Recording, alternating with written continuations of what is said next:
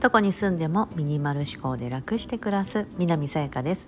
このチャンネルではアメリカに住むミニマリストライフアドバイザーが3人の子育てをしながら自分で得た学びや気づきをお伝えしています。今日は目指すは幸せな小金持ち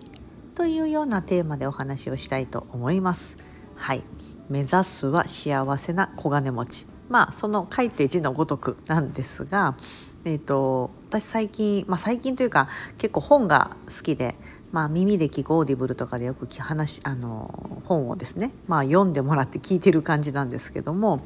私がやっぱり興味があるのって今やっぱり自分でフリーランスとしてビジネスをしてるっていうこともあってそういったこのビジネスがうまくいくとか、ね、そういった本とかあとはそのミニマリストって言ってるので全部捨てればとか、うん、片付けなんだろうな。断捨離の本とか、うん、ああいうのすごく好きなんですよね。そういうの読むんですけど、まあ、なんかいろんな本をに触れていく中であとはそういう、まあ、人気がある本とか、まあ、成功するためにはとかいうのももちろん読みますし、ね、そういうのとかって人気あるありますし皆さんも興味あると思うんですよ。うん、私もすごく興味があっていろんなのを読み漁ってるんですけどなんかいろんなそういう考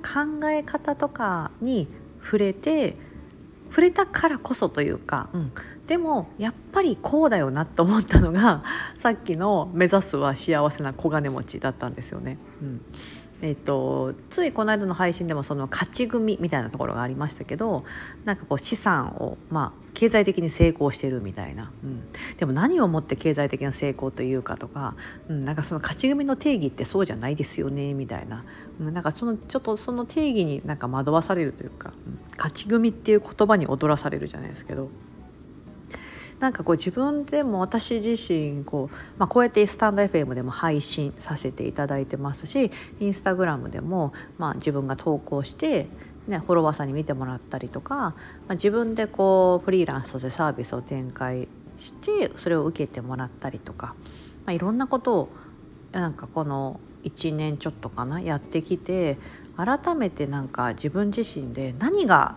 自分の目指すべき姿というか何に対して幸せ感じてんだろうなみたいなことを深掘って考えていくとなんかあのその高い年収とかなんかこう自分の中で目標はあるんですよ、うん、すごくその目標はあって別にそこに届いてるわけではないんですけどでもじゃあそのある一定の金額以上なんか目指そうと思ったらなんぼでも上って目指せると思うんですよね。大きくしようと思えば年収とか特にこう稼ぐってことに関しては。うん。でもその稼げば稼ぐほど稼げば稼ぐほどって言ったらおかしいけどなんかそんだけ稼いでどうすんねやろみたいな感じで ちょっとふっと自分で思うようになったりというのは私ねお金ほほんと使わないんですよね。めったに使わないというか、まあ、使おうとしてもこうちょっとこうコーヒーをですね5ドルぐらいの5600円ぐらいのコーヒーをなんかあの昼間ですねカフェで飲んでるみたいなその時になんかムフムフノートとか書いてるとかそういう時間がめっちゃ好きなんですよね。うん、でそれって別に、まあ、1日56ドルの話であってなんかその高いなんか服着たいとかも一切思わないですしなんかすごく高級な家に住みたいとか、ね、車がとか時計がとかよくありますけどそういうのはもうない本当本当ないんですよね。うん、そういうのないしあとそのレストランとかで特に私そのそこまでグルメじゃなくっていつもどっかお店お友達と会う時もお店はもうお任せみたいな感じで 私本当お店知らないからって言って全部お任せして場所だけ言ってくれたらそこに向かいますみたいな感じでやってるんですけどそうだからそんなにこのグルメも別に。うん、あの口に入れるものもですねそんなめっちゃこだわってみたいなこともないですし結構何でも美味しいと感じるタイプでそううん、だからなんかなんだろうなその人生の中でですねそんなたくさんお金使うことないなと思ってて、うん、なんかそれなのになんかなんだろうその将来の不安だったりとかなんかある程度蓄えがないとみたいな感じとかでこうずっとこう働き続けるというかなんかこう必死に、うん、なったり不安になったりとか悩んだりとかなんかそういうのってなんかどうなんだろうみたいな。ふうにちょっと最近思うようになって、うん、今私すごくいい感じで仕事できてるなって思ってるんですよ。うん、なぜなら今まで私は会社員で働いててもう1日8時8時間じゃないな。実動が8時間だから実際に行ってる拘束時間みたいな多分10時間とか移動時間とか含めた10時間超えてたと思うんですけど、まあ、あの子供いるんで残業できずにそうもうフルタイムだから8時間ぴったりでこう 上がって帰ってくるみたいなよくやってたんですけどでも今はこう家の中でその可能な限りの時間その子どもたちが学校に行ってる時間とかで仕事をしたりとか子どもたちが寝た後にちょっと夜に日本とつないでるみたいな感じでこう場所だったりとか時間にそんなに縛られることなく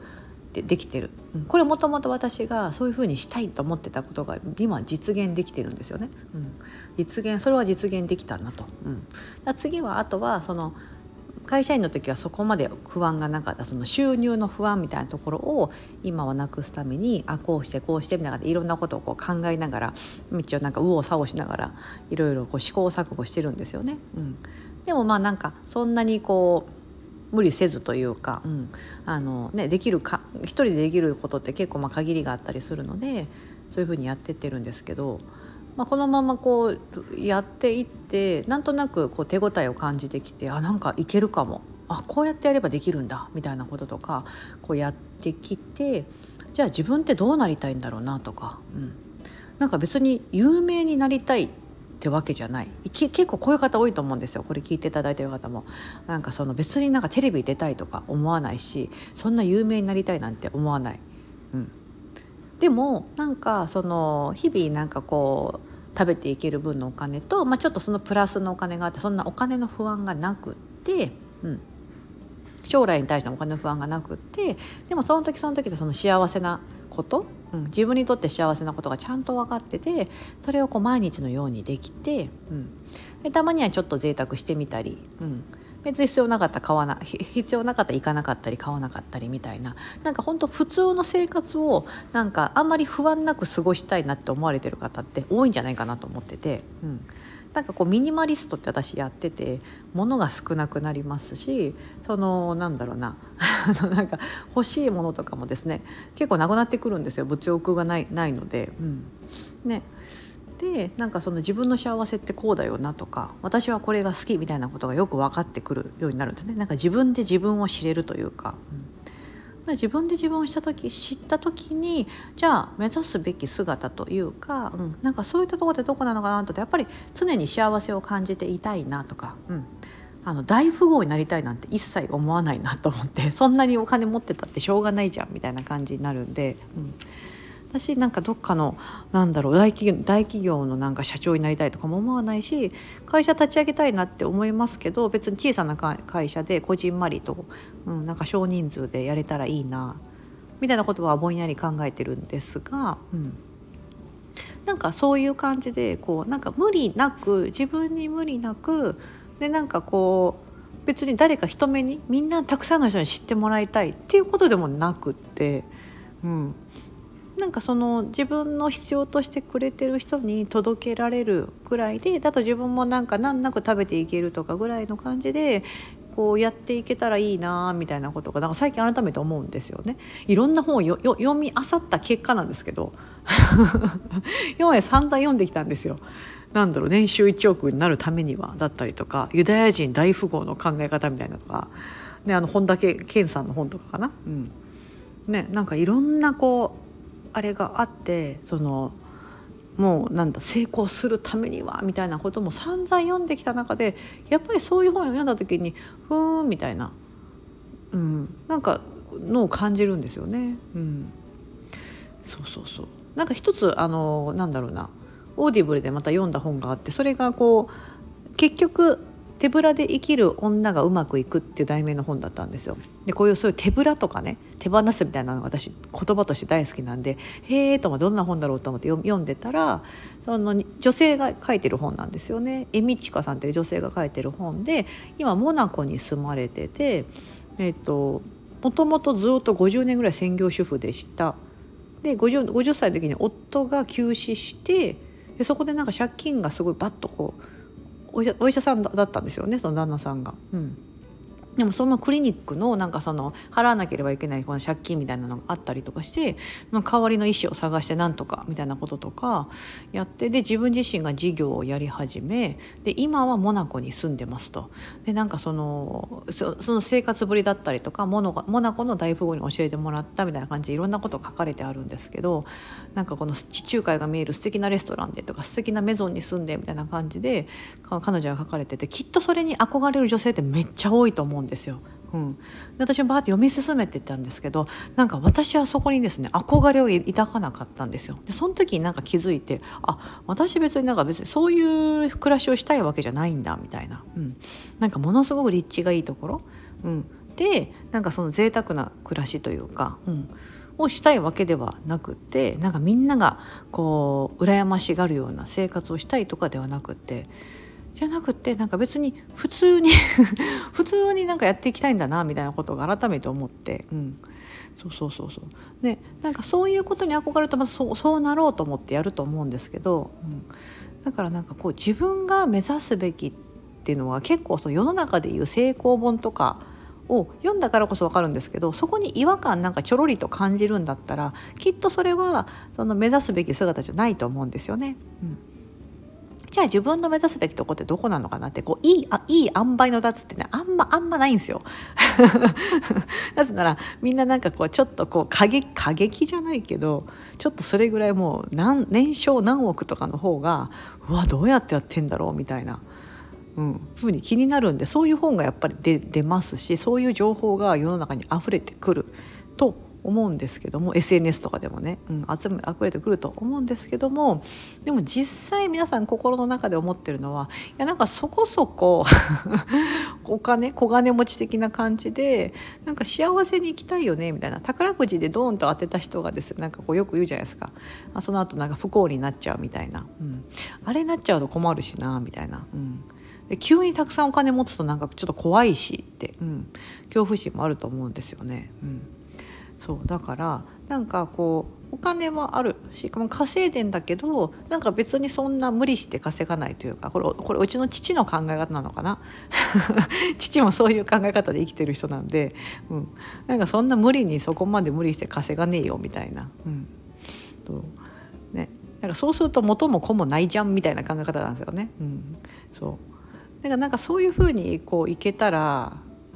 私もいいなっていうか私もやっぱそそこだな目指してるところとか思ってて、うん、だからなんか今抱え込みすぎてることだったりとか仕事をたくさん持ちすぎてるんだったら別になくしてちょっとぐらいなんか収入が下がってもまあいいかみたいなとか、うん、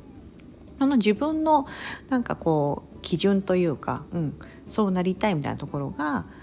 あれあるって結構なんかねすごいですね。こう安心材料といいますか、うん、なんか変に不安にならない、うん、あのし人と比べようとかああなたはあなたなのねみたいな。さっき私が読んだ本みたいなことですよ。あのモナコのその、ね、に住んでるっていうもう言ってみれば大富豪なんですよね。そのその方が書いた本に対してふーんと。